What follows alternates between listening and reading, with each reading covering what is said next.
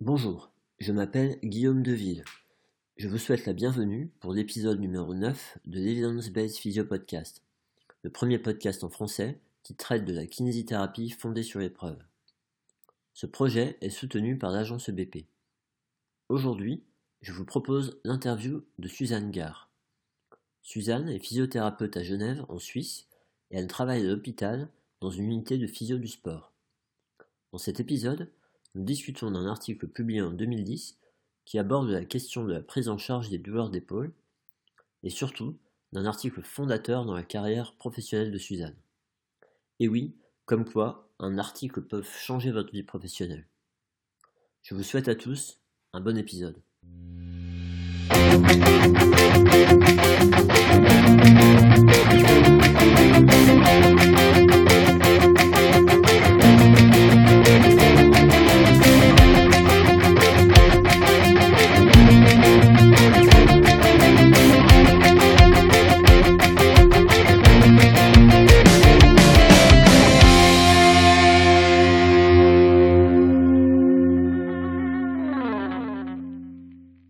Tous et bienvenue pour ce nouvel épisode de d'Evidence Based Physio Podcast. Alors aujourd'hui, j'ai la chance euh, d'accueillir Suzanne Gare. Euh, bonjour Suzanne. Bonjour. Euh, j'ai bien prononcé ton nom? Oui, très bien prononcé mon nom. On prononce pas le D alors. Non, on ne prononce pas le garde, non, non, Non. le D. Parfait.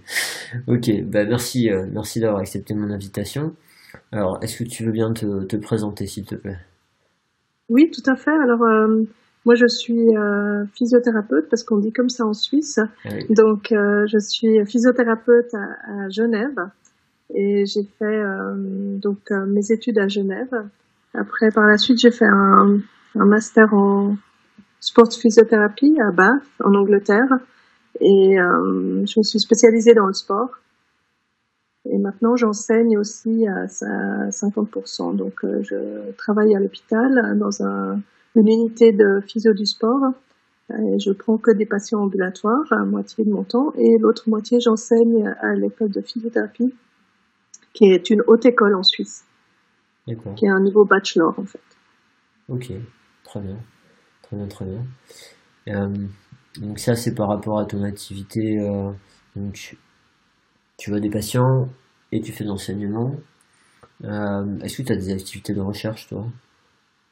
Alors, assez peu, j'ai des activités de développement dans, dans mon département. De- On développe de, de l'information pour les patients, des brochures de rééducation, des choses comme ça. Ouais. Donc, euh, c'est beaucoup basé évidemment sur la recherche, mais et j'accompagne aussi des étudiants dans leurs travaux de dans leurs travaux de bachelor, etc. Et je participe à des protocoles de recherche, mais j'ai pas le temps, j'ai j'ai pas de temps imparti pour la recherche, euh, si tu veux, dans mon dans mon activité professionnelle. Mais je reste très proche de ce milieu. Et oui, voilà. Donc, t'as pas de temps dédié, mais par contre, effectivement. Et euh, donc, du coup, vous faites des livrets d'informations pour les patients, etc. C'est intéressant. Oui, tout à fait. Euh, c'est surtout euh, pour essayer de changer un peu les pratiques au sein de l'hôpital et aussi pour nos patients pour qu'ils puissent plus être à même de comprendre euh, les différentes étapes de rééducation et de- par exemple, on a édité une, re- une brochure récemment sur le ligament croisé, la rééducation après le ligament croisé, Oui. basée sur des objectifs et non plus sur du temps. Donc, il a fallu convaincre les chirurgiens, euh, aussi euh, bien illustrer la brochure avec des bons exercices qu'ils puissent faire à la maison aussi. Aussi dans le but qu'ils prennent ce carnet, si tu veux, d'exercices pour, euh, pour en discuter avec leur physiothérapeute aussi pour que tout le monde soit informé un petit peu de cette, euh, de cette progression par phase, etc. Donc ça, cette brochure a plusieurs euh, objectifs cachés en fait. Ok, très bien. Et donc, du coup, si je comprends bien, euh, moi, ben, c'est vrai j'ai j'ai pas dit ça, mais euh, en fait, j'ai pas expliqué comment on se connaît. Non Ouais, c'est vrai, on s'est rencontrés il y a un an, à peu près. C'était en mars dernier, je crois, en mars 2017. Euh, on a eu la chance d'être invité par, euh, par un chirurgien, euh, Tony Cochard, euh, londonien, pour euh, une journée d'études sur l'épaule. Et donc, euh, on a fait une intervention chacun, on a, fait une présentation chacun et effectivement j'étais bien content de te trouver parce qu'on a pu discuter un peu en français au resto la veille au soir. C'est juste, c'est juste. C'était rassurant. C'était rassurant. Première fois je faisais un truc en, en anglais, c'était un peu impressionnant. Dans un cadre euh, fantastique d'ailleurs, on a vraiment eu de la chance. C'est vrai, c'est vrai. C'était super chouette, ouais. Et, euh, et du coup, voilà, j'ai j'ai euh, j'ai pensé à toi par rapport à ce podcast et et du coup, moi, ce que je connais de ton de ton expertise, c'est beaucoup lié à l'épaule, mais par rapport à ce que tu me dis là, donc c'est, tu vois pas que des patients d'épaule en fait. Non, exactement. Moi, je me suis vraiment spécialisée en, en physiothérapie du sport, donc je, je suis aussi de l'équipe nationale de, de, de, basket, par exemple. On suit des académies de volet, de gymnastique, de, de, de différents sports. Mhm. Et dans ma pratique, je suis en fait, j'adore les, les articulations instables. D'accord. Donc en fait, ce que je trouve très intéressant au niveau de la rééducation, donc euh, mes deux grands axes de rééducation, c'est les ligaments croisés et euh, les épaules instables. D'accord. Donc, euh, si tu veux, je, je, vois très peu de, de, lésions de coiffe, par exemple, ou de prothèses. Euh, c'est pas dans, dans, la population que je vois. Je vois très très peu de patients avec euh, avec ça. Donc, je vois beaucoup de justement de, de problèmes ligamentaires liés au sport. Ok. Mais c'est intéressant ça parce que dans, dans ton équipe, du coup, vous, êtes combien à travailler dans ton, dans ton département? Alors on est on est six physiothérapeutes. D'accord. Et vous avez chacun des, des, pathologies que vous voyez plus fréquemment? Comment, comment ça se passe? Euh, non, bah si, deux de mes collègues ils sont plutôt spécialisés en course à pied, un petit peu tous les, les lésions de la course à pied, les membres inférieurs, etc. Il y a une autre équipe à, à Beau Séjour dans un, une autre partie de l'hôpital qui eux voient beaucoup de coiffes, ah oui. euh, énormément de coiffes. Donc euh, ils sont spécialisés dans l'épaule, pas mal euh, niveau euh, de ce côté-là, et beaucoup de, de gens qui ont des euh, comment dire des qui ont eu des accidents et qui ont des euh, multiples sites abîmés, donc ils sont en rééducation orthopédique de Ouais. longue durée. Des polytraumatisés Exactement. Ouais, ouais. Je cherchais le mot. D'accord. Et juste euh, par rapport à la Suisse, parce que c'est intéressant euh, du coup de, de t'avoir par rapport à ça aussi. Euh, donc là, toi, c'est dans le cadre de l'hôpital, de Mhm. ton activité.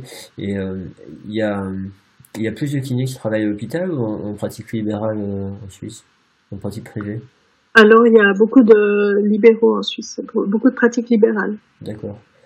Et Avant de travailler à l'hôpital, moi j'ai eu 20 ans mon cabinet en fait. Mon... d'accord, d'accord. Et j'ai et j'ai changé pour l'hôpital au moment où j'ai fait mon master euh, en, physio, en physiothérapie du sport. Ah oui. C'était Ouais. plus faisable.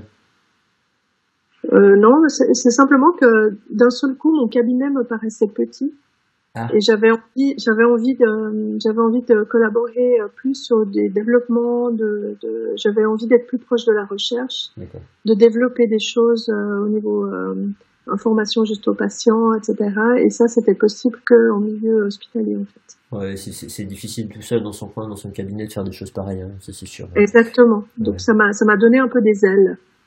Super. Parfait. Et, euh, et, et tu dirais que, juste pour finir par rapport à ça, tu dirais qu'en pratique euh, libérale, les kinés, ils ont des, des pratiques un peu généralistes ou ils se spécialisent en Suisse? Alors, euh, de plus en plus, ils se spécialisent. Ah, ouais.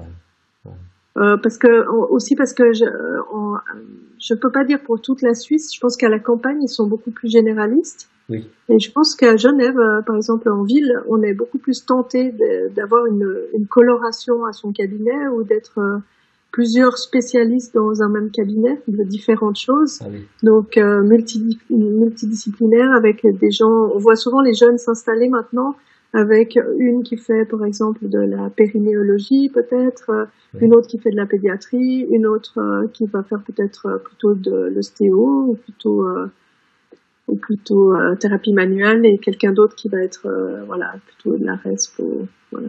D'accord, ouais.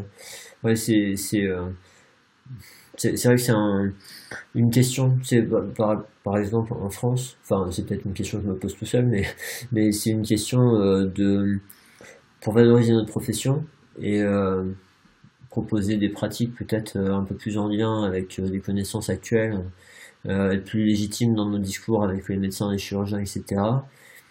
je trouve que enfin, ça semble assez difficile d'être généraliste avec notre champ de compétences qui est très large et d'être capable d'être à jour surtout. Et donc, euh, moi, j'ai vraiment l'impression que c'est une nécessité d'arriver à restreindre son champ d'action et pour vraiment devenir, euh, se mettre à jour, rester à jour, devenir euh, ouais, plus pertinent, peut-être, je sais pas. Oui, tu as tout à fait raison. Je pense que, ben, ma foi, il y a trop de matière maintenant, il y a trop de champs à lire, il y a trop, il y a trop de, il y a trop d'informations il faut rester à jour sur tout et ça devient euh, extrêmement difficile. Ouais, c'est sûr, c'est sûr. Donc, euh, ok, ça marche. Bon, merci pour euh, cet aperçu par rapport à la Suisse. Oui, par contre, tu sais, on n'a pas de titre de spécialiste. Enfin, c'est pas. Oui. On peut colorer notre pratique. Ouais. On peut dire, moi, je fais plutôt ci, moi, je fais plutôt ça. Hein. On a des titres de spécialistes cliniques qui commencent à voir le jour, mais ils sont extrêmement larges. Donc ça concerne les différents domaines, hein, musculo-squelettique, euh, système interne et neurologie. Mhm. Et mais voilà, on n'a pas. Euh, il y a très peu de gens qui ont qui ont fait la démarche de devenir de, de demander le titre de spécialiste clinique. Mais c'est en train de venir. Je pense que c'est l'avenir, ce sera avoir, avoir, des vraiment des physiothérapeutes qui sont officiellement euh, spécialistes musculo-squelettiques par exemple et qui soient dédiés à ça. Ouais, c'est bien. Reste tout de même assez large, hein, musculo-squelettique. Ouais. Bah oui, oui. oui quand, on, quand, on, voit que toi tu fais surtout de l'instabilité de genoux et d'épaule, c'est le champ de musculo-squelettique, tu as restreint. Ouais, non, mais bon. Voilà. C'est euh, c'est sans doute une nécessité. Après, comme tu dis, quand, en fonction de là où on exerce, si on est un peu tout seul dans un secteur, c'est difficile de de pas proposer un, enfin, une panoplie de soins à la population locale, etc. Donc euh, il y a différentes contraintes. Mais, il y a... Mais bon, ok. Mais c'est intéressant de voir cette tendance-là, du coup, en, Suisse aussi. Merci pour ça. Euh, alors, du coup, euh, on va quand même venir à l'article que tu m'as, tu m'as proposé. Euh, alors, juste, juste avant de parler de ça, comme je t'ai dit avant qu'on commence à enregistrer, ben moi, je déclare, faut que je déclare un conflit d'intérêt par rapport à ça parce que c'est un article sur l'épaule. Et bon, comme la plupart des auditeurs le savent, je suis un des fondateurs de l'agence EBP et on organise des cours sur l'épaule, euh, donc pas avec euh, euh, les auteurs de cet article-là, mais, mais voilà, peut-être par rapport à des choses que je vais dire, il peut y avoir un conflit d'intérêt. Voilà, c'est dit.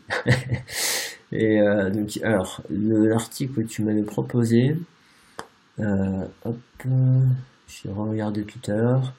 Donc, le titre, je vais essayer de me faire en français direct. Rééducation du conflit d'épaule, du syndrome de conflit subacromial et des lésions de la coiffe, une revue de littérature fondée sur les preuves.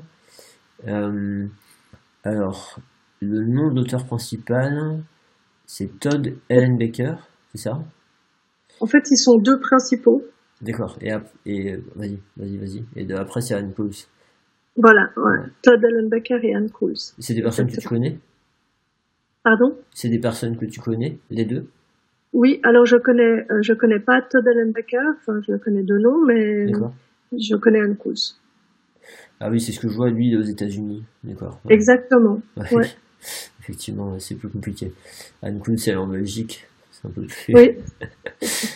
ok. Alors, est-ce que tu peux me dire pourquoi euh, donc, bon, juste pour finir par rapport à ça, c'est un article qui a été publié euh, dans dans BDSM et qui a été publié en... En avril 2010. Parfait, je te remercie. Alors, est-ce que tu peux euh, me dire euh, pourquoi tu as choisi cet article? Oui, parce qu'en fait, euh, quand tu m'as contacté, tu m'as dit de choisir un article qui avait changé quelque chose dans ma pratique. Oui.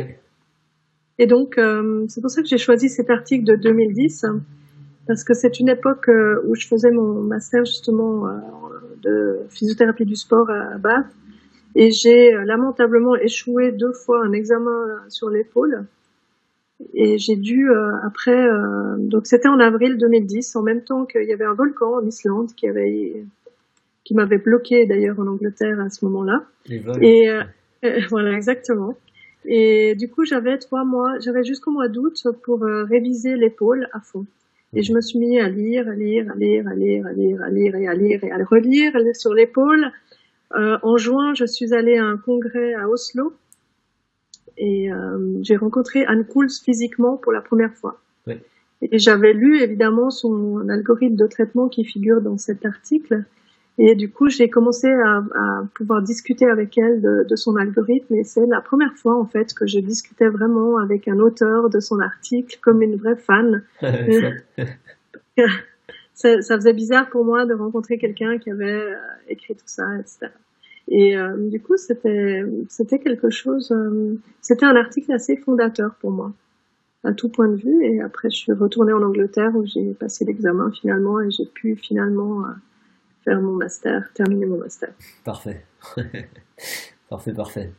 Et alors, est-ce que, qu'est-ce que tu voudrais nous dire aujourd'hui par rapport à cet article-là Alors, je trouve que c'est un article qui, euh, en fait, euh, par le contenu, explique assez clairement les différents types de conflits qui existent mhm. et les raisons, disons, et les raisons de, de la survenue du conflit avec différentes explications et puis, ils ont pris soin, ces deux auteurs, de, de vraiment prendre dans toute la littérature ce qui leur permettait de, de justifier chaque phrase. Ouais. Donc, je trouve que euh, c'est c'est pas une opinion, c'est pas un blog, c'est c'est ils ont vraiment pris le soin de, de vraiment aller pêcher toute la littérature qu'ils trouvaient pour essayer de vraiment supporter leur théorie. Euh, et je trouve que ça ça reprend c'est un article qui est très pratique pour le clinicien. D'accord, ouais. ouais qui donne des, des, des, directions et puis des, des outils. Voilà, exactement. Hmm. Ouais. Et euh, alors, du coup, euh, parce que euh, par rapport aux formations que j'ai faites sur les pôles avec, euh, avec d'autres experts, du coup, mm -hmm. le terme de conflit sous-acromial, il y a des personnes qui le remettent un peu en question. Qu'est-ce que tu penses de ce débat là Tout à fait. Parce qu'en fait, euh, cet article, donc, il a été publié en 2010, donc ça fait déjà huit ans. Hein. Depuis, Anne Kouls aussi a évolué et aussi euh, probablement tous le, le, les autres experts aussi, parce qu'à l'époque, ils publiaient tous sous le nom de, de ils parlaient tous de conflit. Hein. Ouais, ouais. Et donc euh, maintenant, on, on, on, pense que parler de conflit, c'est quelque chose de connotation très négative pour le patient, parce que ça implique quelque chose qui se fait coincer et ça implique que potentiellement il y a peut-être une structure qui est lésée, alors que c'est pas toujours le cas, ni franchement le cas vraiment, que ça se fasse vraiment pincer. Donc euh, euh je pense que maintenant on est plus à parler de syndrome euh, douloureux ou de d'épaule douloureuse tout simplement. Mhm. C'est Chris Littlewood qui propose ça. Et euh, aussi après on peut le connoter comme syndrome douloureux euh, relié au, à la coiffe des rotateurs, par exemple. Ouais. D'origine, on peut, on peut, on peut un petit peu préciser chaque fois un petit peu ça. Donc, on peut préciser la nature du conflit. Ouais, et ça, c'est, plutôt Jeremy, euh, Jeremy Lewis Voilà, exactement, qui, exactement, ça, tout à fait. Donc, lui parle de, et un peu comme dans la hanche, en fait, on, on parle de la même chose. Hein, le, le conflit antérieur de, de, le conflit de hanche, oui. en fait, on peut aussi le, le colorer un peu avec euh, lié, lié à, on peut le lier à une pathologie, euh, à un problème, disons, de fonctionnement, soit des adducteurs, soit euh, du labrum, soit on peut, on peut aussi le, le distinguer aussi. Mmh. Un petit peu. Donc ça, ça se reporte dans toutes les articulations. On est beaucoup plus prudent maintenant à parler de structure oui, c'est la, la, difficulté, euh, la difficulté qu'a rencontré de d'arriver à systématiquement identifier une structure en cause avec la pathologie, enfin avec les symptômes du patient, parce que on, trouve euh, des lésions, des modifications tissulaires chez des gens qui ont pas mal, on trouve des gens qui ont mal, qui ont pas ces lésions-là, et, euh, et c'est vrai qu'il y a tout un, un débat. Alors euh, il y a des gens qui sont un peu plus extrêmes sur leur position, et euh, il y a, y a comme tu dis, hein, avec euh, l'épaule douloureuse, euh, la douleur en lien avec la coiffe de rotateur. Euh, après, je, je sais qu'il y a euh, Peter O'Sullivan qui commence à parler de euh, douleur d'épaule non spécifique, comme comme lombalgie non spécifique. Voilà. Alors bon, il y a des gens qui ça, qui ça plaît pas trop parce que peut-être qu'il ne faut pas non plus complètement oublier ce qui peut se passer au niveau du fonctionnement de l'épaule. voilà, mais mais bon, ça met bien, bien en évidence l'espèce de débat qui en ce moment et la difficulté à, à bien bien établir ou à, ouais, à déterminer ce qui se passe vraiment quand il y a un problème. Exactement. D'accord. Et, euh, et, alors, du coup, euh, par rapport à cet article-là, parce que bien sûr, hein, comme tu disais tout à l'heure, euh, il a été publié à 8 ans, donc euh, forcément que les auteurs, ils ont évolué euh, bah, comme tous les autres. Hein. et donc, bon, il y a ce terme de conflit. Est-ce que, est-ce que tu penses que, pour toi, il y, a quoi qui qui a changé depuis par rapport à ce qu'il y a dans l'article et, et où euh, Qu'est-ce que tu penses C'est toujours d'actualité par rapport à ce qui a été mentionné là?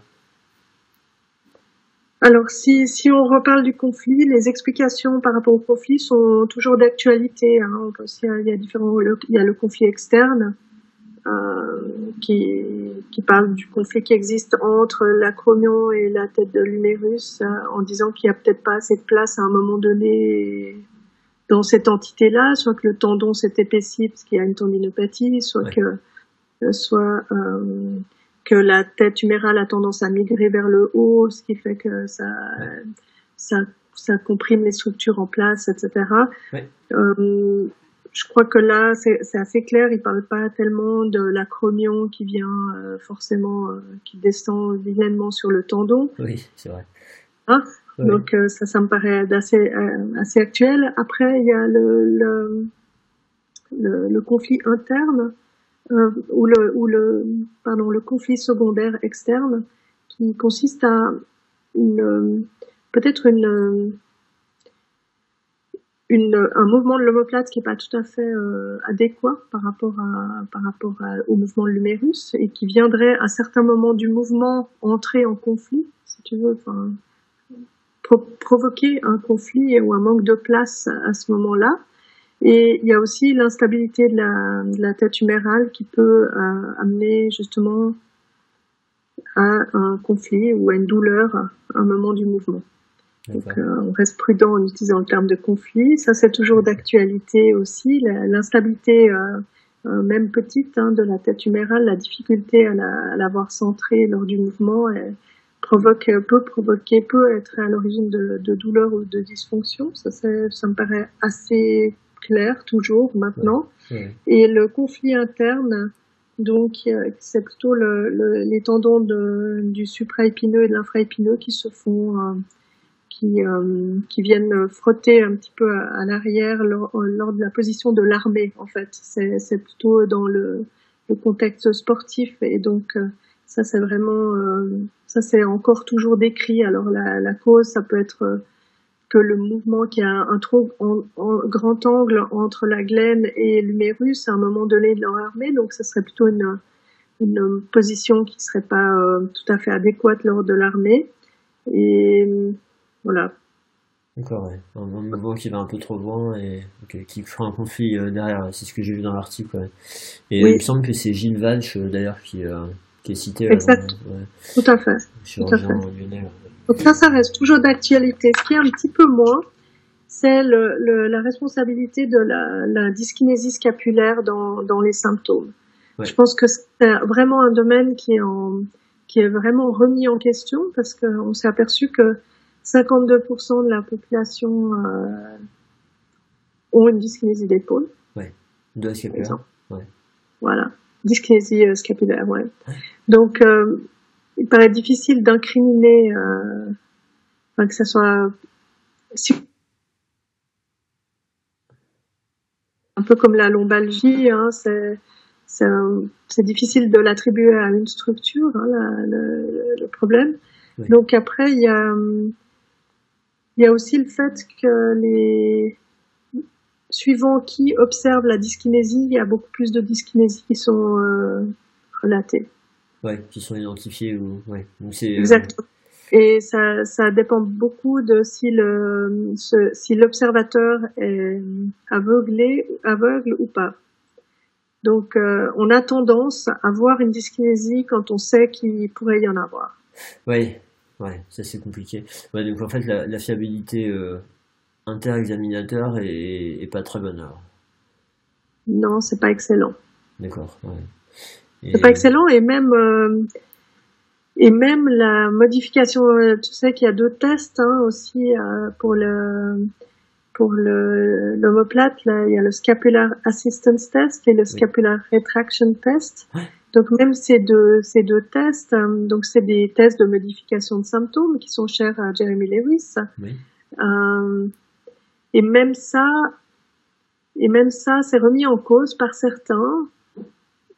Et là, moi, je, il y a même un article qui vient de paraître, hein, sur sur, euh, sur, euh, dis-moi si je me trompe, sur le, le sur ce, ce protocole de, de symptom modification, je crois, qui a été Adam Meckins et, Chris Littlewood, il me semble, non? Euh, Alors ça, je suis pas sûr de l'avoir vu. Euh, moi, je, suis dans, en ce moment, je suis en plein dans mon master et j'ai lu tout un tas de littérature, pas du tout en lien avec ça. Donc, euh, je suis pas euh, à jour dernièrement sur ça, mais par contre, alors ça peut paraître et je, je, je, regarde sur mon ordinateur là maintenant, comme ça, je vais pouvoir je vais pouvoir le, dire.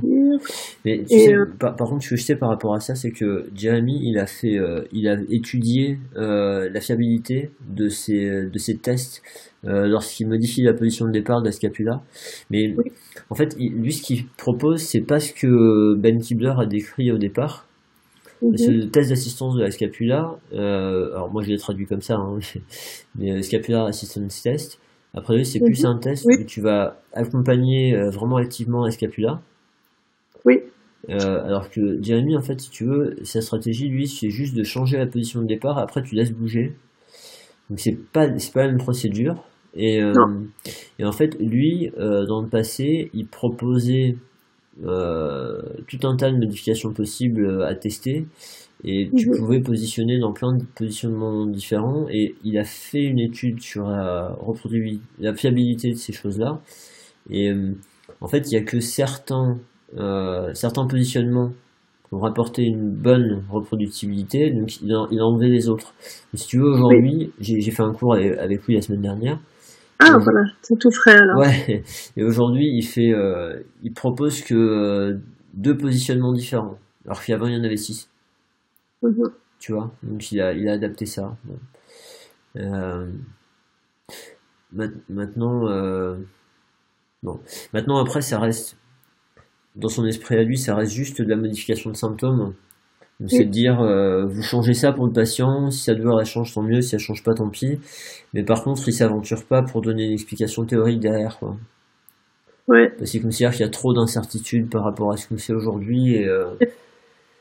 C'est juste. Voilà. Mais après, après j'ai euh, eu une discussion avec lui euh, à propos de ça, il y a un petit moment déjà. Et en fait, je lui ai dit, mais est-ce que tu penses que tu as déjà aidé des patients en mettant la scapula dans une position où tu n'enseignes plus? Et il m'a dit oui. Et je lui ai dit, mais pourquoi tu n'enseignes plus alors? Et du coup, il m'a dit, ben, ce qu'il y a, c'est que il y a des personnes qui peuvent me dire que c'est pas reproductible, donc ça n'a pas de valeur. Et, en fait, moi, ce qui m'embête un peu euh, par rapport à ça, c'est que euh, c'est dommage de se priver d'un truc qui peut aider un patient un jour. Euh, bon, après, il faut pas partir dans tous les sens, mais, mais voilà, j'ai un, petit. c'est un peu inconfortable pour moi de, de me dire. j'ai utilisé que deux stratégies maintenant, puisque les deux seules pour montrer une bonne reproductibilité, sachant qu'il y a peut-être d'autres stratégies qui sont susceptibles d'aider des patients. Je sais pas si tu vois ce que je veux dire. Oui, tout à fait, tout à fait. Je sais pas ce que tu en penses. Et, ben, moi, je pense que dans, dans notre pratique en général, bon, ben, il y a, y a ce qui est fait en recherche, ce qu'on peut dire en recherche, hein, ce qui est assez limité. Euh, par exemple, euh, si on revient à la, la, dyskinésie scapulaire, si on observe quelqu'un, euh, il y, a, y a trois types de dyskinésie euh, scapulaire qui ont été décrits, type 1, 2 et 3, qui sont euh, assez différents et qui implique euh, différents fonctionnements, des manières de fonctionner de l'épaule. Mais dans, en recherche, on peut que affirmer éventuellement oui ou non il y a une dyskinésie. Parce que toutes les subtilités, elles sont trop faibles et jamais significatives. Et trop, et trop différentes d'un observateur à l'autre et d'un patient à l'autre pour qu'on puisse dire vraiment c'est, voilà. Et je pense que ça illustre bien. La recherche, elle peut elle a une, une capacité limitée à montrer la clinique, à, être utile à la clinique dans certaines circonstances. Oui. Oui. Et je, je, pense que tout l'art, c'est de, de s'inspirer, évidemment, de baser notre pratique sur la science. Ça, c'est absolument très très bien. Mais à un moment donné, notre clinique, elle a d'autres qualités. Oui, bien sûr. Et euh, tu sais, il y a, y a, aussi, enfin, il y a un débat en France là, en ce moment euh, avec toute cette arrivée de, de pratiques fondées sur l'épreuve depuis quelques années, qui, qui, mhm. reste quand même assez nouvelle. Et euh, tu as des personnes, tu as vraiment des, des, des, détracteurs en fait de la pratique fondée sur l'épreuve. Et là, j'ai vu passer un, un mail pour une conférence euh, où, euh, en fait, ils parlent de pratique fondée sur l'épreuve, les, les intérêts, mais les limitations et après, c'est peut-être pas pertinent ce que je veux dire parce que j'ai pas vu de contenu, j'ai pas vu de présentation, mais il y a, je pense qu'il y a des, enfin, j'ai entendu des gens, j'ai vu des gens parler sur les réseaux sociaux, étant très critiques de la partie fondée sur l'épreuve. Euh, mais le problème, c'est que justement, la pratique fondée sur l'épreuve, c'est pas que les données de la recherche, quoi. Et ça, les gens, ils, euh, l'oublient régulièrement. C'est les données de la recherche. Bon, et c'est qu'est-ce qui est important pour le patient en face de nous, ses valeurs, ses préférences, etc mais c'est aussi l'expertise du clinicien. Et, euh, et là, c'est le point que tu amènes en fait, mais c'est souvent oublié ça. Et donc ça, c'est vraiment les trois piliers de l'EBP en fait. Ouais, c'est ça. en fait, c'est de, la pratique fondée sur l'épreuve, de, de l'expérience du, praticien, ça en fait partie quoi. Il y a vraiment ces trois aspects. il n'y a pas une une bulle qui est plus grosse que l'autre, un truc qui est plus important que l'autre. Ben non. Euh, donc euh, voilà, donc c'est très important justement de, d'être attentif à ça quand on fait les tests euh, pour notre pour voir s'il y a une dyskinésie ou pas, si la dyskinésie peut être liée à un symptôme ou pas, est-ce que ça va changer quelque chose pour le patient. Alors de nouveau, ça c'est très critiqué en ce moment. Justement, cet article qui vient de, de paraître, c'est l'article dont je parlais, qui a été écrit par Adam Nikin, Stephen May et Chris Littlewood. Mhm. C'est sûr, et il, il parle, il parle justement de la, de la reliability of the shoulder symptom modification procedure and association of within session and between session changes with functional outcomes. Mhm. Donc ils reprennent le, toute cette euh, toute cette euh, théorie de, de modification de symptômes et dans une de leurs conclusions ils pensent ils, ils disent que ils, ils se demandent l'importance euh, pour les pour les pour les thérapeutes d'avoir obligatoirement un changement pendant leur séance des symptômes. Alors, est-ce que est-ce que c'est vraiment nécessaire quand un patient vient te voir que tu arrives à changer ses symptômes pendant la séance? Est-ce que c'est nécessaire? Est-ce que c'est nécessaire? Alors, de toute façon, alors là, je, vais te donner mon avis. Mhm. exactement. Euh, ouais, en fait, euh, euh, moi, je pense pas que ça soit nécessaire parce que c'est pas toujours possible de toute façon. Déjà. Clairement. Euh, Après, après le fait de le fait de modifier, de parvenir à modifier les symptômes d'un patient, pour certains patients, ça va être très puissant dans le fait d'arriver à, à discuter de ses croyances après. Et à remettre en mhm. question ses croyances par rapport à éventuellement une lésion tissulaire pour laquelle on ne peut rien faire si on ne perd pas si euh, il y a quelque chose qui lui pose problème et qu'en faisant différemment ou en mettant en place une procédure, ben ça lui pose moins de problème, voire ça lui fait pas mal, ça leur donne espoir dans le fait qu'il y a peut-être une solution hors, hors chirurgie. Et, euh, et, je pense que quand on peut avoir ça, c'est dommage de s'en passer. Je pense que c'est un, un élément qui renforce énormément l'alliance thérapeutique. Donc, euh, dans, la définition de l'alliance thérapeutique à laquelle je pense, c'est la confiance qu'il y a le patient dans la capacité de son thérapeute à, pouvoir l'aider. Euh, et, donc, je pense effectivement, c'est. Euh, moi, je pense que c'est intéressant de voir si on peut avoir ça. Maintenant, il faudra dire qu'on n'aura pas toujours. Euh, et que ça va avoir un impact variable en fonction du patient qu'on a face de nous, simplement. Bah, t'en penses quoi, toi? Alors moi, je, pense comme je pense, je suis très proche de ta pensée, donc en fait, euh, bien souvent, ça m'a permis avec mes patients de euh, si euh, si je par exemple si je guidais l'omoplate dans la, la rotation supérieure, la, la, sonnette externe et que ça les soulageait de leurs symptômes lors de l'élévation du bras, j'avais moins de mal à leur faire comprendre pourquoi ils devaient absolument entraîner certains groupes musculaires et faire des exercices comme ça. C'était comme une lueur d'espoir en fait pour eux aussi de se dire ben voilà si on arrive à régler ça, eh ben c'est possible que mon problème s'en aille et que finalement ben le vilain acromion que le chirurgien m'a décrit finalement il peut rester là et on va pas me on va pas me peut-être pas avoir besoin de m'opérer, etc. Donc moi, je, je m'en suis souvent servi en clinique de ça. Après, je comprends le raisonnement aussi derrière qu'on n'est pas des magiciens. Non. Et qu'il faut pas faire penser aux patients que c'est si simple que ça non plus. Ou que si on n'arrive pas à modifier leurs symptômes, c'est si grave que ça. Ouais, ouais. Donc euh, je pense que bah, de nouveau, si on est un thérapeute euh, intelligent et nuancé, je pense qu'il n'y a pas de problème. Hein. Je pense qu'on va pas leur faire croire, leur faire un truc magique euh, avant, après, tu vois, le, le, genre de démonstration qui, qui, fait parfois peur. Hein, quand euh, les thérapeutes prennent un peu trop de pouvoir et d'emprise sur leur, ouais. leur. Euh, je pense pas forcément à l'épaule là, comme ça, mais disons et puis aussi euh, le, le, fait que les patients soient pas trop déçus non plus si on n'arrive pas à modifier leurs symptômes tout de suite, parce qu'en fait on fait du traitement à long terme. Donc euh, c'est c'est une discussion. Et de nouveau, je pense que si les gens sont, c'est à nous de sentir aussi qu'est-ce qui convient le mieux aux patients, quel discours, comment l'aborder, comment le faire euh, monter à bord. Bien sûr. Ouais. Oui, puis euh, et simplement déjà explorer euh, ce qui est important pour lui, quoi. Parce que en fait, il y a, y a, un truc. Souvent, on essaye de on essaye de, de, de, deviner pour tel patient ce qui va être important, mais parfois, j'ai fait, euh, bon, je parle d'un truc perso, mais euh, il y a un truc qui m'a choqué, enfin, qui m'a sauté aux yeux il y a pas longtemps. Hein, j'ai fait une, séance, euh, on a vu un patient à plusieurs avec des collègues, et c'est un de mes collègues qui avait eu le patient, et à un moment donné, on s'est posé la question, on s'est dit, mais est-ce qu'il aurait mieux fallu me proposer ça, lui proposer ça dans cette séance à cette personne-là on essayait de trouver des arguments pour et contre, et au final on s'est dit mais en fait on aurait peut-être pu juste lui demander. et, et, parfois on se torture la tête à essayer de faire des choix cliniques, et, euh, et certaines fois il suffit juste d'explorer un petit peu euh, ce qui est important pour le patient, et du coup on a la solution qui vient naturellement adaptée au patient. Enfin ça c'est terrible.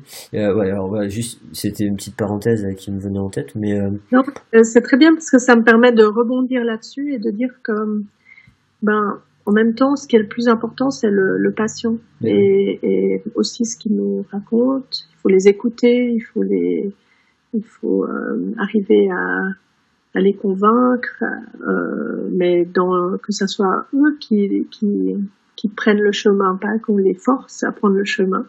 Et donc euh, c'est tout un art. Et je pense que de ce point de vue-là, par exemple, il y a, il y a une clinicienne que j'aime beaucoup et avec qui euh, collabore beaucoup, qui est Joe Gibson par exemple, oui, et oui. qui est euh, qui est une fantastique clinicienne et une euh, magnifique pédagogue. Et, elle parle beaucoup de ces choses-là, de, de- des facteurs psychologiques et aussi de euh, de comment on, comment on emmène le patient. Hein. Hmm, la communication avec le patient. hein. Et du coup, ça, ça, ça, c'est un aspect aussi qui me, qui me plaît beaucoup parce que je, je, je réduis beaucoup de, de gens avec des articulations instables, comme j'ai Oui. dit avant. Et autant pour le genou que l'épaule, je suis très intéressée aux facteurs euh, psychologiques qui sont sous, euh, avec euh, de l'appréhension au mouvement et comment on réduit ça, et comment, on- comment on, ex, comment on, comment on rassure le patient, comment on le guide. Donc euh, voilà, je suis très intéressée par les aspects psychologiques aussi. par la communication, super. Ouais. Ouais, ouais, Moi, c'est un peu mon dada aussi, je t'avoue. Mais euh, ouais, non, c'est vrai que tout ça, c'est vraiment important. Et euh, oui, puis ça permet d'amener, de, bah, de- comme tu dis, le patient, hein, le plus important euh, dans la consultation, dans le traitement, c'est le patient. Et tu sais, c'est rigolo parce que tout à l'heure, quand tu parlais de... euh, tu positionnes la scapula d'une certaine manière, tu fais une élévation, le patient, il, il se sent mieux. Et de pas lui faire miroiter que ça y est, on a trouvé de, de coup de baguette magique qui fait tout partir. En fait, pour ça, Jo, elle est, euh, elle est bluffante parce que euh, elle va te faire des choses avec des patients où elle change les symptômes euh, de façon incroyable. Elle, arrive à trouver, alors pas tous les patients, bien entendu, mais des patients qui correspondent à, ce qui marche avec, sa prise en charge. Elle va changer des trucs, mais on se dit, mais c'est génial. Et par contre, derrière, elle prend bien soin de gérer les attentes du patient, à lui dire, c'est une super nouvelle, un truc qui va vous aider. On voit que euh, si on arrive à, faire travailler vos muscles différemment, etc., ça, ça, ça, peut bien se passer. Votre épaule a tout ce qu'il faut. Mais par contre, ça va vous prendre euh, 8 à 12 semaines. Voilà. Et en fait, c'est rigolo parce que ça met toujours une. C'est un peu une surprise parce que, à la fois pour le patient, qui souvent a des croyances de euh, thérapie manuelle ostéo, on va faire un truc, ça va rentrer dans l'ordre, puis je vais reprendre ma vie. Euh, ça va passer en deux minutes, même s'il a mal depuis des mois. Et, euh, et, là, on voit un truc, effectivement, il y a un changement rapide dans la séance, on se dit, euh, c'est magique son truc. Sauf qu'après, elle remet les pieds sur terre à tout le monde en disant, euh, bah les gars, il va falloir travailler un peu tous les jours pendant plusieurs semaines pour que ça fasse vraiment effet, que ça se pérennise dans le temps. Et ouais, ça me faisait beaucoup penser à ça, ce que tu disais tout à l'heure. C'est ça. Moi, je leur parle toujours. je sais pas si tu as déjà eu des inondations chez toi. Euh, non, Dieu merci. Seulement en camping, mais c'est pas grave. une inondation, euh, tu sais, tu commences à écoper, tu vois, tu commences à écoper l'eau, écoper l'eau, puis quand tu écopes, t'es content, mais ça, elle revient toujours. Tu sais, il y a un moment donné où tu avances, mais ça revient hein, à ah. chaque fois. Donc tu arrives à éliminer peu à peu, euh, peu à peu, et c'est un peu comme ça, hein, si tu veux, avec euh, la rééducation, c'est que la, la, nature ou bien les, les, compensations ont tendance à revenir pendant un moment. Hein. Donc il faut, il faut chaque fois les, les chasser à nouveau. il faut continuer à travailler, travailler, travailler, justement jusqu'à ce qu'il n'y ait plus d'eau.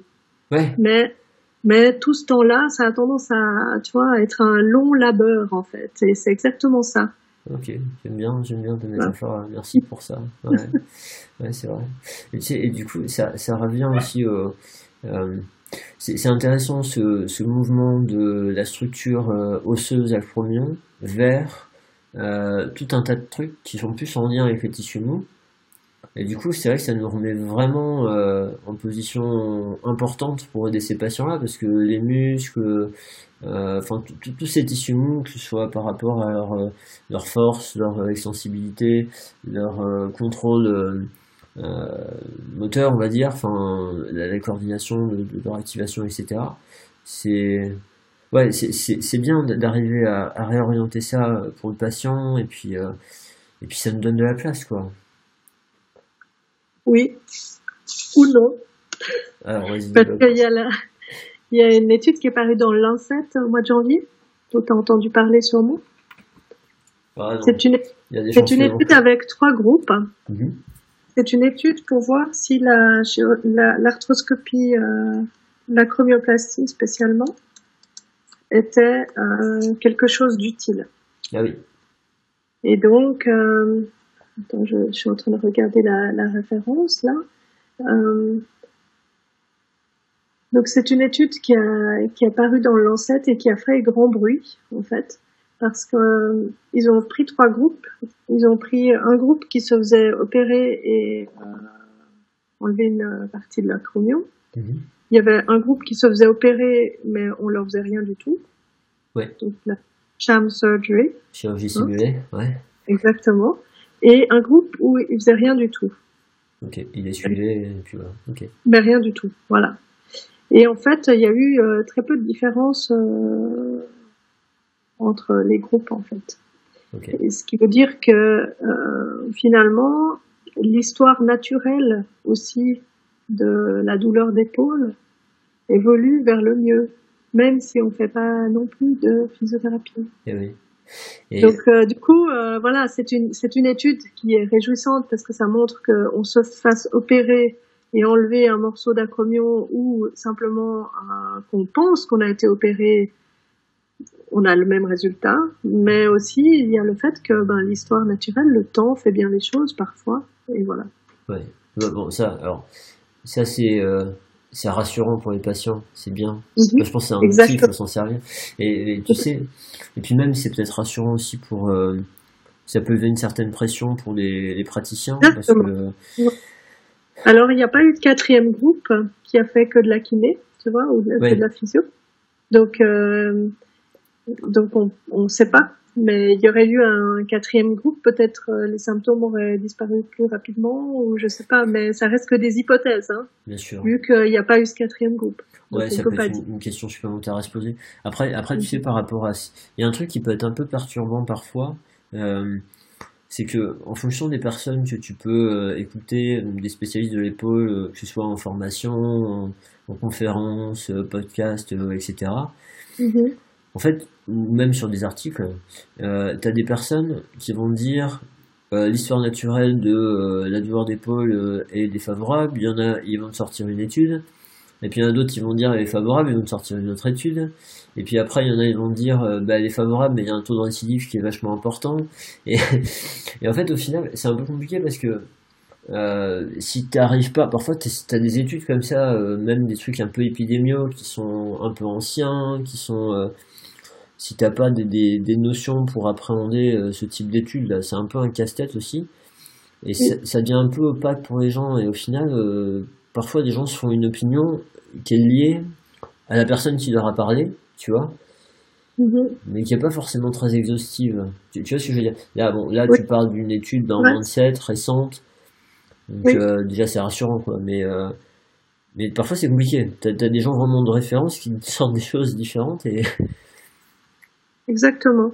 Alors là, ce qui est intéressant, c'est que dans cette étude de Lancet, en fait, après, il y a tout de suite après, il y a un article qui est paru, enfin une, sorte d'éditorial un peu mmh. euh, de Chris Littlewood qui dit que, qui, qui et dont le titre est comment les cliniciens devraient intégrer les, les la, la, intégrer les résultats de l'étude du Lancet qui vient de paraître. Ah, Parce que donc il se positionne par rapport à ce que qu'est-ce que nous en tant que physiothérapeute on peut euh, on peut prendre et euh, la conclusion euh, donc en fait ce qui, ce qui marque, c'est qu'il y a quand même, il y a quand même sous le sous le chapeau de la physiothérapie, il y a quand même des interventions qui sont prometteuses, notamment en termes d'exercice, mmh. et que probablement les, il y avait il y avait quand même une petite différence avec le groupe qui était euh, les deux groupes de chirurgie. En fait fausse et vraie chirurgie oui. et probablement que c'est dû aussi aux recommandations qui avaient été suivies euh, par euh, les, les, patients à savoir de faire quand même la rééducation etc d'avoir un certain repos. Donc en fait ces deux groupes ils ont quand même fait quelque chose. Il y avait une petite différence. Donc quand même c'est prometteur quand même et on peut se dire que si on n'avait pas opéré ces patients et qu'on avait fait des exercices, peut-être qu'ils auraient été vraiment beaucoup mieux.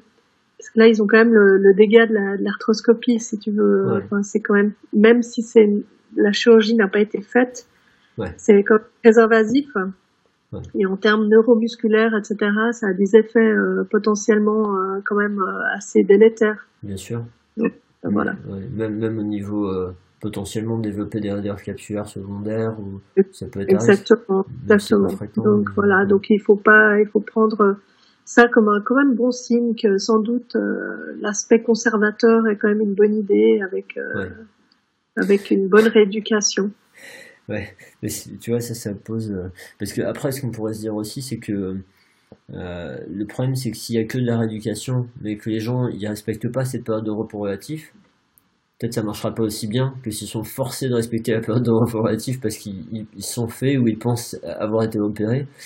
Mais tu sais, c'est assez rigolo parce que. C'est ça que la chirurgie marche bien en fait. Pardon?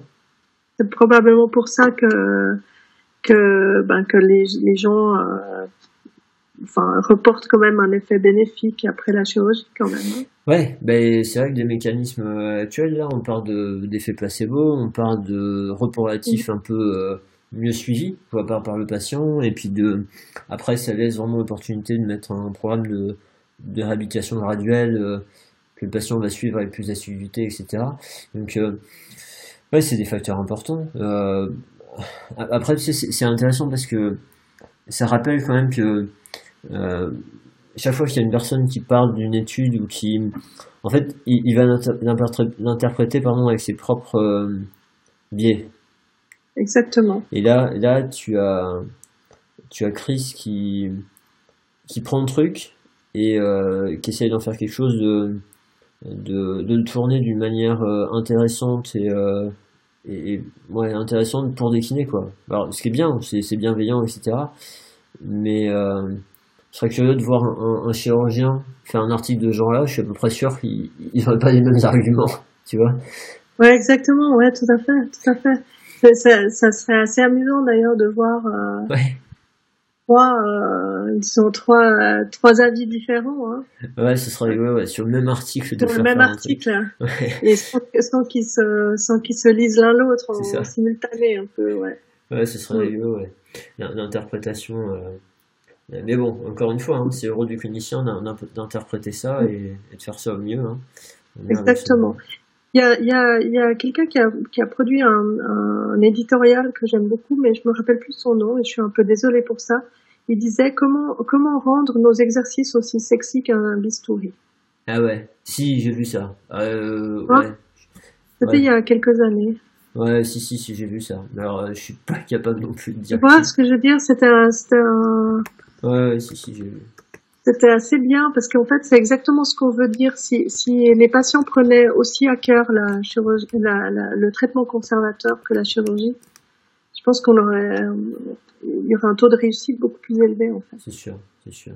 Et encore une fois, encore une fois, c'est euh, tout ça, c'est lié au, alors, aux, aux croyances. Souvent on dit, moi j'aime pas trop ce terme de croyance. Moi, je, je préfère dire les connaissances du patient. Ouais. Voilà, aux connaissances du patient par rapport à tout- ce qu'on lui a dit, euh, enfin, que ce soit des professionnels de santé, des proches, des, etc. Et ça, c'est plus lié à ça. Et je pense que, du coup, d'être, euh, d'avoir des outils et des compétences pour arriver à, à discuter des croyances avec les patients, euh, ben, c'est vachement intéressant dans cette situation, en fait. Exactement. Soit capable de développer ça, c'est intéressant. Alors, tu sais, il y a, il y a un truc qui est un peu dommage parce que, euh, enfin, moi, que je trouve un petit peu dommage. Tu vois, l'article dont tu parlais tout à l'heure de Adam Mekins et Chris Itterwood, euh, en fait, c'est pas un hasard s'ils sont attaqués au euh, processus de modification des symptômes de Jeremy. Euh, et en fait, parfois, c'est un peu dommage parce que tu as des espèces de guerres d'ego. Euh, de gens qui sont un peu euh, sur la place publique là et et si tu veux moi par exemple ce que je trouve dommage c'est que je sais que Chris ni Chris ni Adam n'ont fait le cours de, de Jeremy. Donc euh, ils vont faire une étude en, en je sais pas quels sont les thérapeutes qui ont conduit les tests mais j'espère qu'ils ont été formés et correctement formés.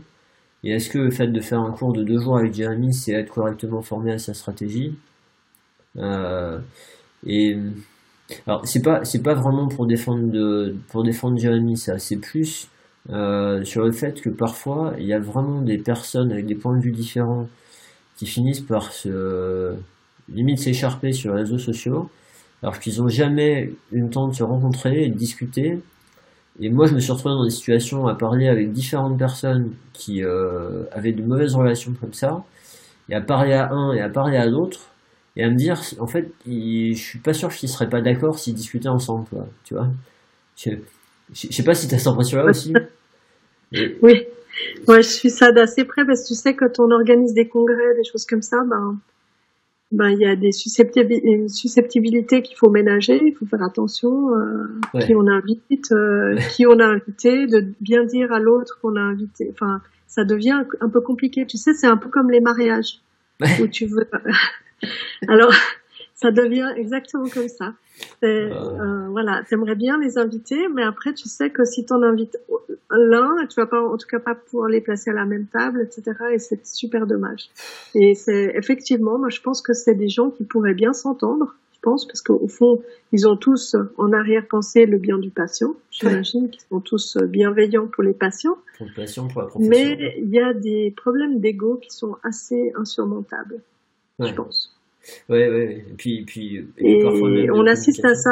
moi, j'a- j'adore Twitter. Je suis beaucoup ça. J'aime beaucoup parce que ça me permet de me tenir au courant de plein de choses.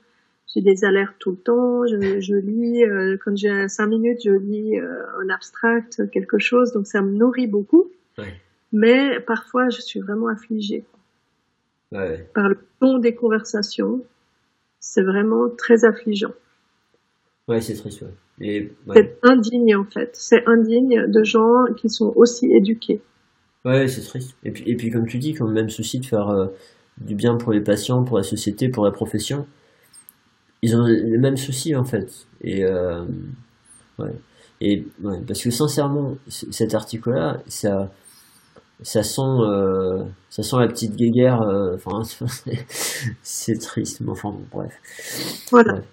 Ouais. C'est pour ça que je- l'ai amené, parce que je pensais que ça, ça serait intéressant de parler de ça tu m'as tendu en hameçon et j'ai mordu, quoi. Mhm, Exactement. Bien joué. Euh, alors du coup, bon, ben, comme, comme d'hab, on s'est un peu éloigné de l'article de départ. Voilà, Hein, c'est ça. Mais ça arrive tout le temps, ça, c'est normal. Euh, est-ce que tu veux, est-ce que tu veux y revenir sur certains points du coup? Est-ce qu'il y avait des points importants là, que tu voulais aborder du coup euh Euh,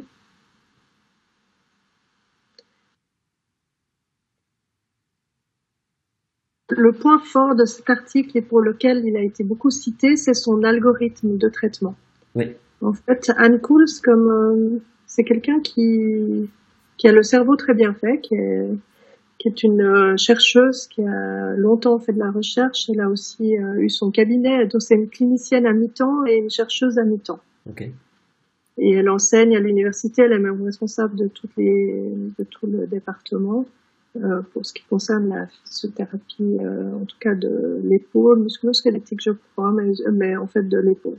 Mhm. Et puis, euh, du coup, euh, elle a besoin pour euh, pour euh, pour réfléchir de faire des de faire des de structurer sa pensée sous forme de tableau.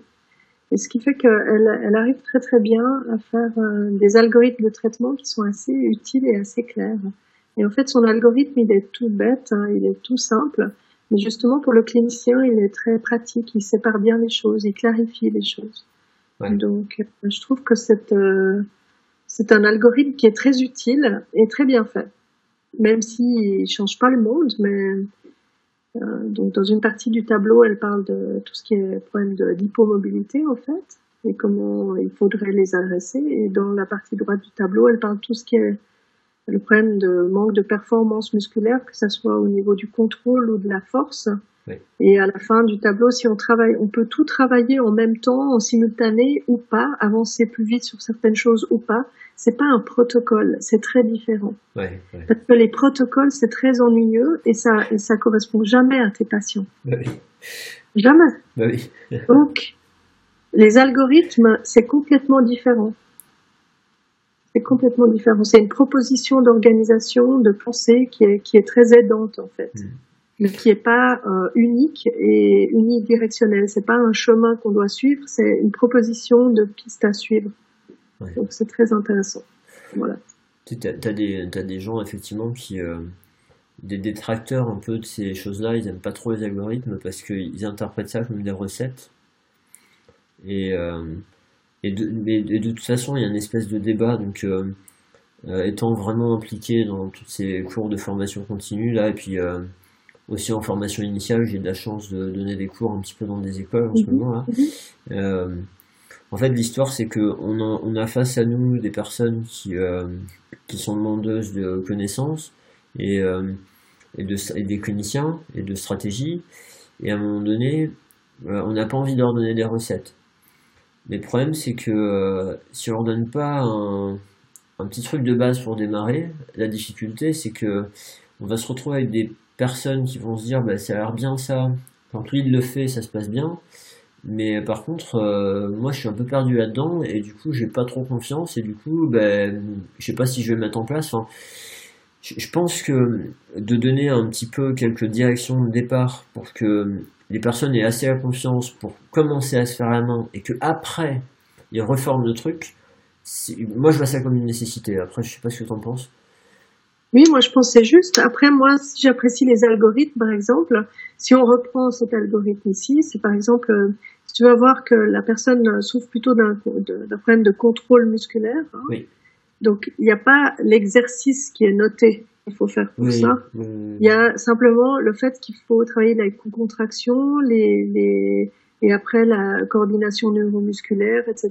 Après, tu peux y attacher les exercices que tu veux, mais en fait, c'est, en fait, ça, ça décrit en fait le raisonnement derrière Ouais. et le cheminement qu'il faut avoir. Ouais. Après, moi, je, je suis complètement contre ces, ces protocoles qui décrivent tous les exercices de la phase 1, de la phase 2, de la phase 3, qui doivent absolument avoir lieu parce que ça, ça correspond à rien, en fait. Bah oui. je suis d'accord avec ça. D'autant plus quand tu as des, des durées associées, quoi. Ah, voilà, ouais. Mais ça, ça, c'est un, peu ce que tu disais au début, là. Enfin, c'est un peu ce, dont tu voulais parler au début, quand tu as parlé des, des protocoles que vous essayez de diffuser euh, par rapport au timing. Oui, oui, par, par rapport à, notre brochure de rééducation, euh, ben, c'est valable pour toutes euh, les, les, rééducations. En fait, de plus en plus, les, on essaie de se débarrasser des notions temporelles, mais plutôt d'objectifs à atteindre. Et une fois qu'on a atteint ces objectifs, eh ben, on passe au suivant. Et c'est des étapes avec des critères de passage d'une phase à l'autre qui vont déterminer en fait euh, euh, la progression. Et euh, c'est alors les, les, chirurgiens et les médecins sont assez protecteurs du, durant les fameuses six, six, semaines, tu sais, de réparation tissulaire habituelle, d'accord? Après, c'est assez facile de les convaincre qu'on peut aller selon douleur et selon fonction, etc., d'avancer petit à petit. Mm. Euh, je pense aussi qu'il faut laisser aussi le temps à la biologie euh, de, de, faire euh, son travail. Disons, c'est normal hein, qu'il y ait un temps de réparation. Hein. Ça, c'est la nature qui dit ça. Hein. Et du coup, à, à, à, part ce temps-là où il faut la réparation nécessaire, eh ben, et, même pendant ce temps-là, on peut y apporter des petites stimulations pour quand même charger un tout petit peu les structures mmh. de manière euh, à ce qu'elles se réparent plus facilement.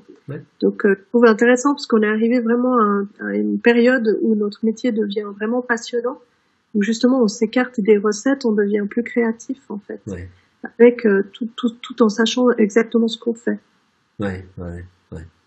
Et ouais. Et puis là, du coup, ce qui nous guide, c'est euh, l'évolution des symptômes du patient, l'évolution de sa capacité à faire telle ou telle chose. Et euh, tu vois, ça c'est un truc qui est rigolo, mais euh, moi j'ai démarré ma carrière, j'ai travaillé dans un club de foot professionnel. Et en fait, on avait la chance dans ce club de faire des soins, mais la remise au terrain aussi. La réathlétisation, tu vois. Et et t'imagines bien dans un club de foot professionnel, que ce soit pour les joueurs professionnels ou les joueurs du centre de formation, quand ils ont mal, la seule question qu'ils ont, c'est quand est-ce que je peux reprendre? Et euh, il y a des implications, même financières, etc. Enfin, et en fait, nous, la réponse qu'on avait, c'était toujours je sais pas. Et euh, c'était, euh, ben, je sais pas, hein, qui s'était fait une entorse de cheville, on lui disait, bah écoute, quand tu marches, t'as mal, non pas trop, est-ce que tu es capable de sautiller sur ton pied? Ouais, ça a l'air d'aller, est-ce que tu peux courir un peu dans le couloir? Ouais, ok, bah prends tes baskets, on va faire un footing. Et puis si le footing s'était bien passé, pendant, après, etc. Le lendemain, on faisait un peu plus. Et, en fait, on avançait à vue comme ça. Et euh, en fait, moi, j'ai démarré ma carrière en sortant d'école dans ce poste-là. Et, euh, et, en fait, je me suis aperçu que, comme tu dis, les, les, les durées de guérison théorique, enfin, les protocoles, on s'en servait pas. Et on évoluait vraiment par rapport à la réponse du patient, mhm. etc. Et au final, on allait beaucoup plus vite que euh, la plupart du temps que de dire ah ben euh, t'as une entorse euh, pendant tant de temps tu fais pas ça pendant tant de temps tu fais pas ça. On allait beaucoup plus vite et on avait je, suis vraiment surpris parce que je suis resté deux ans dans ce cas et je me rappelle pas avoir remis un joueur à l'entraînement et que le joueur il soit ressorti de l'entraînement pour une blessure parce que vraiment on verrouillait tout. Et alors après bon le confort c'est que les joueurs on pouvait les voir tous les jours voire deux fois par jour. Là quand on a affaire des patients c'est pas pareil et donc, toute la difficulté, c'est d'arriver à leur donner les clés pour que eux ils sachent analyser ce qui se passe. Mais euh, mhm. moi, dans ma pratique, je fonctionne comme ça avec mes patients. Et, euh, et c'est assez libérateur en fait. Mais, mais c'est vrai que bon, euh, par rapport aux pratiques, par rapport à certains médecins, certaines prescriptions, etc., parfois les patients ils comprennent pas trop. Ouais, bien sûr. Mais, mais on, est, on est en train d'y arriver. Moi, j'ai vu, bah, ça fait Là maintenant j'ai 55 ans, donc euh, ça fait, ça fait un, bail que je suis kiné quand même, je suis physio. Et euh, du coup j'ai vu euh, le changement en fait avec ah les nouvelles générations de médecins. Donc et aussi avec l'élévation du niveau de connaissance des physiothérapeutes. Oui. Parce qu'il faut pas, il faut pas, il faut pas être trop critique envers les médecins. Pendant longtemps, on n'a on n'a pas eu un argumentaire hein, qui tenait la route. Sûr. Donc Maintenant qu'on arrive à avoir euh, quand même euh, un peu plus de science dans notre profession, euh, je pense qu'on est arrivé à un niveau d'argumentaire qui peut être intéressant et on peut plus discuter vraiment de, des tenants et aboutissants de certaines, certains protocoles, certaines techniques certaines choses. Donc je pense que de, part et d'autre, on a fait beaucoup de, chemin et on a gagné le respect peu à peu des professions médicales. Et c'est pas prêt de s'arrêter parce que maintenant la plupart de la recherche, en tout cas dans le musculo-squelettique, est faite par des physiothérapeutes. Hein, ouais. Donc à travers le monde. Et euh, voilà, c'est pas prêt de t'arrêter. Et je pense qu'on a fait les deux un bout de chemin. Et c'était pas que de la condescendance de la part des médecins, c'était aussi que nous, on avait, on doit aussi balayer devant notre porte. On a toujours des, des collègues qui font euh, des pratiques qui ne sont plus euh, d'actualité du tout. Et, et, voilà. Donc on, on a aussi euh, du ménage à faire chez nous. Et voilà. Ouais, c'est sûr. Mais euh, ouais. Ah non, ça c'est sûr. J'en ai discuté dans le podcast précédent à mon étude, nous on se pose la question en France de, la revalorisation de nos actes. Mhm. Mais le problème c'est que si tu obtiens ça et que tu as des personnes qui font toujours du chiffre, enfin obtenir ça pour des gens qui euh, prennent pas de temps de, de s'occuper de leurs patients, de, de mettre à jour leurs connaissances, leurs pratiques, etc., ça fait douter un peu quoi, tu vois. Exactement. Non, c'est sûr, c'est sûr. Balayer devant notre porte en premier, ça c'est sûr. Hein. Moi, je jette pas la pierre. Euh. Et puis, tu sais, souvent, un autre problème qu'on a, c'est le manque de communication parce que, alors, assez souvent en France, et euh, malheureusement, moi le premier, euh, je fais pas des retours systématiques aux médecins. Parce que les médecins, ils sont habitués entre eux, avec des spécialistes, etc., à toujours avoir des courriers. Et du coup, après, on va se dire, mais pourquoi le médecin, il me fait ci, il me fait ça, il me fait telle prescription, il a rien compris, etc. Sauf que bah, le jour où on le rencontre et qu'on lui dit, euh, vous savez, les prescriptions, vous pouvez faire comme ça, en fait, il est super content de savoir et ça lui, en fait, ça l'arrange. Et juste, euh, on s'aperçoit que bah, on prend pas le temps de communiquer avec eux, quoi. Et que la plupart du temps, quand on a des infos euh, à leur donner, des discussions, etc., ils sont super contents de les avoir parce qu'ils ont le même souci que nous, ils, ils veulent aider leurs patients. C'est vrai. Et donc effectivement, ça, euh, on n'est peut-être pas assez bon. Euh, alors je parle pour moi, hein, je parle pas pour tout le monde, mais pour euh, pour communiquer avec le médecin. Mm. Moi, j'essaie toujours la, la, dernière séance d'un traitement, par exemple, j'essaie toujours de D'abord, j'essaie de savoir quel est le moyen, le canal de communication préféré du médecin avec qui je travaille, parce qu'il y a différents canaux maintenant. Hein. Twitter. Et donc, euh, voilà, un petit mail ou un courrier écrit, ou WhatsApp, des fois, ça peut arriver. Euh, ça peut arriver dans le sport, ça arrive souvent quand même, euh, qu'on communique dans une équipe, au sein d'une équipe sportive par WhatsApp, ouais. Ah ouais, ok. Un petit peu, ouais. Mhm. C'est plus rapide, hein. Ah bah. Et donc, euh, voilà. Et donc, et après, j'explique aux patients que la dernière séance, on va faire euh, une séance un tout petit peu plus courte parce que dans la deuxième partie de la séance, je vais faire mon rapport au médecin. Parce que malheureusement, en Suisse, en tout cas, on n'est pas, euh, on n'a pas de valorisation du, du, temps de rapport en dehors du, de la présence du patient. Donc, euh, Pareil. on n'a pas de, voilà. Et donc, le prochain patient arrive après et voilà, on n'a jamais le temps. Donc, euh, du coup, une stratégie que j'adopte souvent, c'est de dire voilà, je, je, fais un petit retour au, au, médecin, comme ça il sera averti, et voilà, comme ça j'oublie pas non plus, je le fais tout de suite. Ouais. Et les patients sont très euh, contents en fait. Ouais, doute pas. Et même souvent, je leur demande de rester, de relire ce que j'ai marqué, voir si ça correspond, à, voir si ça correspond à ce qu'ils ont, ce qu'ils ont vécu, est-ce que je peux dois rajouter quelque chose ou comme ça, et voilà. Je... Ouais, et comme ça, tout le monde est content en fait. Euh, Vraiment, c'est pas un problème. Ouais, ça, ça tu vois, mais euh, j'aime beaucoup euh, ta stratégie là. J'ai Malheureusement, je suis, je suis exposé à tellement de personnes différentes qu'il euh, y a plein, y a 20 trucs que j'aimerais changer dans ma pratique, mais je peux pas tout changer en même temps. Et euh, ça rend les choses très frustrantes, tu vois, parce que je vois que j'arrive pas, je suis dans des habitudes, etc. Mais ça, ça me plaît. Ça, ça me plaît, ouais. ça, ça me plaît. Les patients ils aiment beaucoup apporter leur petit, leur petite, euh, leur perspective en fait. Ah bah oui. Leur dire ah mais vous avez oublié ça, vous savez euh, avant j'avais mal la nuit et tout. Enfin des fois on oublie des trucs. Puis ils sont tout contents de participer à la communication en toute transparence avec le avec le médecin. Alors je dois t'avouer que ça, je fais ça et je fais pas tout le temps ça. Ça veut dire que voilà. Ça, mais je, je, fais ça de plus en plus régulièrement, notamment avec mes patients avec les, des grandes instabilités d'épaule. Ah oui. Euh, c'est des patients qui aiment bien quand on a une, une conversation très transparente et à plusieurs, parce qu'ils ont souvent un problème assez complexe à résoudre. Donc ils aiment bien l'idée qu'on est autour d'eux en tant qu'équipe. Ah oui. Ouais. C'est très utile en fait pour le traitement. Hmm. Ouais. Ouais, ok. Aussi, c'est facilité parce que la plupart des médecins avec qui je travaille, je les connais personnellement. Soit ils ont été chefs de clinique dans mon service, soit c'est des médecins du sport que je rencontre en dehors parce que je fais partie de différentes associations et voilà, je les connais tous en règle générale personnellement, donc c'est, ça rend les choses évidemment beaucoup plus simples. Bien sûr, bien sûr, bien sûr, ouais, forcément. Après, euh, après, je, je, pense que c'est pas une barrière absolue de toute façon parce que moi j'ai des relations privilégiées avec certains médecins que j'ai quasiment jamais vus. Oui, oui, euh, c'est ça, oui, oui, tout à fait. Qui m'appellent parfois. Exactement. ouais. ouais, non, mais c'est après toute la difficulté aussi, c'est quand tu voilà, si, si moins t'es spécialisé et plus euh, si, tu veux, moi là où je travaille, j'ai des gens qui viennent un peu loin pour venir me voir, et donc le nombre de médecins qui me prescrivent, qui m'envoient des patients est très grand, et je peux pas euh, avoir ces, ces liens-là avec euh, tous les médecins. Alors du coup, ça arrive euh, plus facilement avec des spécialistes, parce que là il y en a un peu moins, mais c'est pas systématique, et, et je pourrais vraiment faire mieux.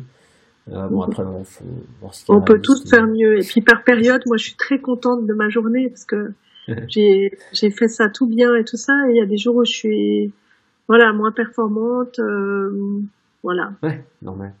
C'est normal. normal. c'est normal, on est humain. On fait de notre mieux, c'est plus important. Exactement. Bon, super. Euh, est-ce est qu'il y a autre chose que tu veux amener comme point par rapport à, à l'article par rapport à l'article, je crois que c'est tout. Je crois que j'ai dit le principal. C'était un magnifique prétexte de conversation autour de l'épaule, de la rééducation des patients. Donc, euh, Et eh oui. Voilà. oui, effectivement. Super. Euh, ben, écoute, euh, est-ce que euh, qu'est-ce que tu as sur le feu en ce moment Parce que tu nous as pas parlé de d'un de tes rôles. Non. je voulais, voulais pas en parler d'emblée parce que voilà, je, je trouvais qu'on n'était pas là pour parler de l'article, etc.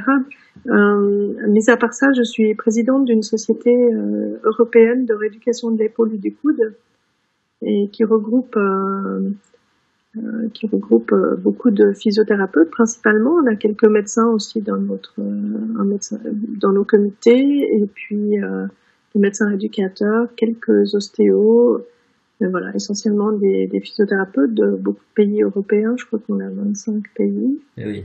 Ouais. C'est une grosse, ah c'est une grosse euh, société que vous avez. Exactement.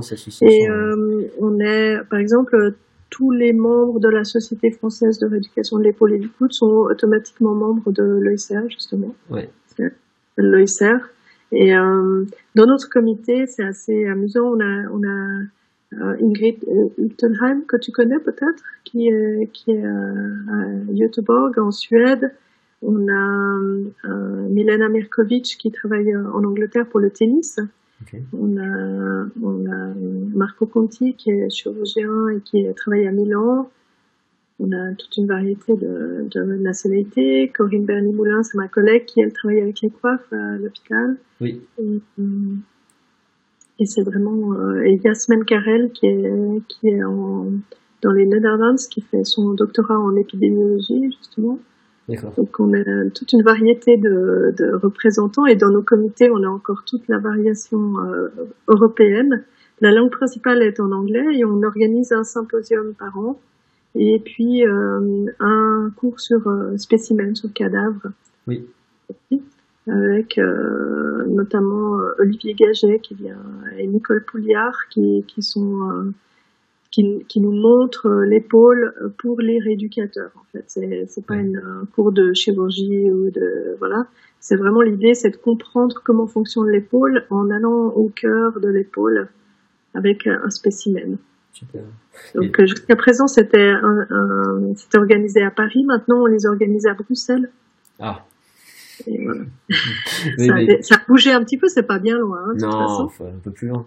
Et après euh, ça, cette euh, société européenne de chirurgie, de, de rééducation de l'épaule et du coude euh, s'organise sous le même toit cette année à Genève, avec un congrès le 21 et 22 septembre. Sous le même toit que la SECEC, c'est la, la Société européenne de chirurgie de l'épaule et du coude. Donc nous, on est indépendant, ça veut dire qu'on a notre structure, on a notre salle avec nos cours et nos ateliers, on a des workshops aussi. Et mais on est euh, sous le même euh, toit avec des collaborations pour les sessions scientifiques avec les chirurgiens. Donc c'est comme ça aussi qu'on arrive euh, peut-être à faire avancer les choses, à, à, à entretenir le dialogue. La, la, société de chirurgie nous a beaucoup soutenu au début. L'OICR est relativement jeune, elle a été créée en 2008. D'accord. Voilà. Et... Bon, mais voilà. ça c'est bien hein, comme projet. Et, euh... Voilà sur mon agenda ce que j'ai de brûlant. oui, parce que là, ça doit demander un peu de temps, là, peut-être. Euh, un petit peu, ouais. ouais. Vous attendez combien de participants, là alors pour la partie euh, de l'OSR, on attend, on espère euh, 100 à 100, 150 participants, on espère. Ok. Voilà. Alors, tu sais, avec, général, le, avec le on podcast, a, on a des ateliers, donc euh, voilà, c'est bien. Avec le podcast, on peut peut-être te faire doubler les chiffres. Hein. Je sais pas si c'est euh, si ça peut vous mettre en difficulté, mais euh, mais ouais non, franchement non. Tu dis 20-21 septembre. Il y a, vous avez combien d'intervenants à peu près? Ah, 21-22 septembre, c'est le vendredi et samedi. Hein. 21-22, pardon. Et, ah, euh, combien d'intervenants vous avez? Faut savoir, hein, ma date quand même. Hein. Ce serait bien. Euh, 21 et 22 septembre, exactement, à Genève. Très bien. Qui, vous avez qui comme intervenant? De toute façon, il y a, ça doit apparaître sur votre site, tout ça Alors oui, ça apparaît tout à fait sur notre site. Alors on a beaucoup, on a Karen McCrish qui va venir ouais. notamment. Karen, elle est géniale. Voilà. Exactement. elle est géniale, Karen. Il y, a, y, a, énormément de, de... attends, voilà, voilà. Euh, J'essaie de d'avoir le ligne 17 aussi. Euh... Voilà. Donc on a on a beaucoup de docteurs. Hein. Pardon? En fait, je vois que vous avez euh, ligne Donc, 17 aussi. Oui, exactement, sur le coude. Donc, ouais. on a décidé de, de faire un... Parce que on, comme société de, de rééducation de l'épaule et du coude, on a tendance à un petit peu euh, euh, beaucoup parler de l'épaule. Hein. et puis euh, là, on s'est dit qu'on allait donner un, un, un, toute une journée, en fait, tout, toute la matinée du samedi, à, à faire des ateliers aussi sur le coude. Ouais. Donc, on, on, on s'est dit qu'on un petit peu, un petit peu se s'intéresser au coude. Après, il y a, bah, il y a Yele Heisen, il est aussi euh, très bon pour le coude. Il y a Yann Horsley, que tu connais sûrement, qui est, qui est, qui est du côté aussi de, de, de Liverpool. Ouais. Euh, ouais, il a, il a, enfin, je le connais euh, notamment parce qu'il avait fait un podcast pour Physiomateur sur, sur l'épaule de, de, de Rugbyman, je crois. Mm -hmm. ouais. Puis on a un prix, cette année on inaugure un prix qui sera donné par le GOSPT, le, un des journaux auxquels oui. on est abonné si on est membre de l'ESR, et qui euh, donne un prix euh, pour un, un, un, jeune chercheur, dans, dans, j'entends jeune, quelqu'un qui fait son, son doctorat ou qui a fait son doctorat il y a moins de 5 ans. D'accord. Donc on, on, récompense le meilleur abstract par un prix substantiel. Donc euh, voilà et, et qu'on va et notre stratégie c'est de distribuer ce prix pendant le gala dinaire de la CSEC donc devant le parterre de chirurgiens pendant le gala dinaire pour montrer que en physiothérapie on fait de la recherche. Et, oui. et c'est important comme message c'est pas anodin c'est très important. Tout à fait voilà. tout à fait. Bon, ben, c'est un beau projet ça ça doit bien vous occuper quand même. Et le, le sujet c'est sur le, les, les problèmes de, de dégénératif hein, à travers tous les âges de l'épaule et du de l'épaule et du coude. D'accord, ok. Voilà, cette Donc, année. Ok, s'il y a des gens intéressés, pourquoi pas.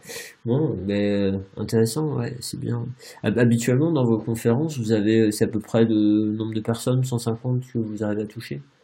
Oui, à peu près 150, 200, si on a de la chance. Ça dépend où on, où on, où on pose nos bases, en fait. Ouais. Bon, bah écoute, je pense que. Allez, on va peut-être faire venir une cinquantaine de Français, pourquoi pas? Pourquoi Ça pas? serait bien. Je sais ça pas, serait bien. Je sais pas s'il y a autant de gens qui écoutent le podcast, mais. Euh, mais je, je, pense que si. Et euh, non, non, ouais, non, super, super. Bon, bah écoute, euh, autre, autre chose dont tu veux nous parler? Profiter. Non, je crois pas. Je crois que j'ai rien oublié, je crois. Bon, parfait. Euh, ben, il me reste à te remercier, du coup. Ben, merci à toi. Ouais, merci, euh, merci d'avoir pris du temps pour, euh, pour nous parler de tout ça. Et, euh, et puis, ben, écoute, euh, j'espère qu'on aura l'opportunité de se recroiser dans le futur. J'espère bien. Ouais. Et- Ouais, ça me ferait plaisir. Moi aussi, moi aussi. Ouais, c'est gentil. Et puis pareil avec Corinne. C'est Corinne aussi que tu parlais tout à l'heure, que j'ai Oui. déjà rencontré. Hein. Oui, tu l'as, tu l'as croisé, je crois, euh, J'ai vu au JFK. à, à Disneyland. Voilà. Non, À Disneyland. Non? Oui, c'est c'est ça. Ouais, c'était journées euh, fran- francophones de la, ouais, de la kinésithérapie, ouais.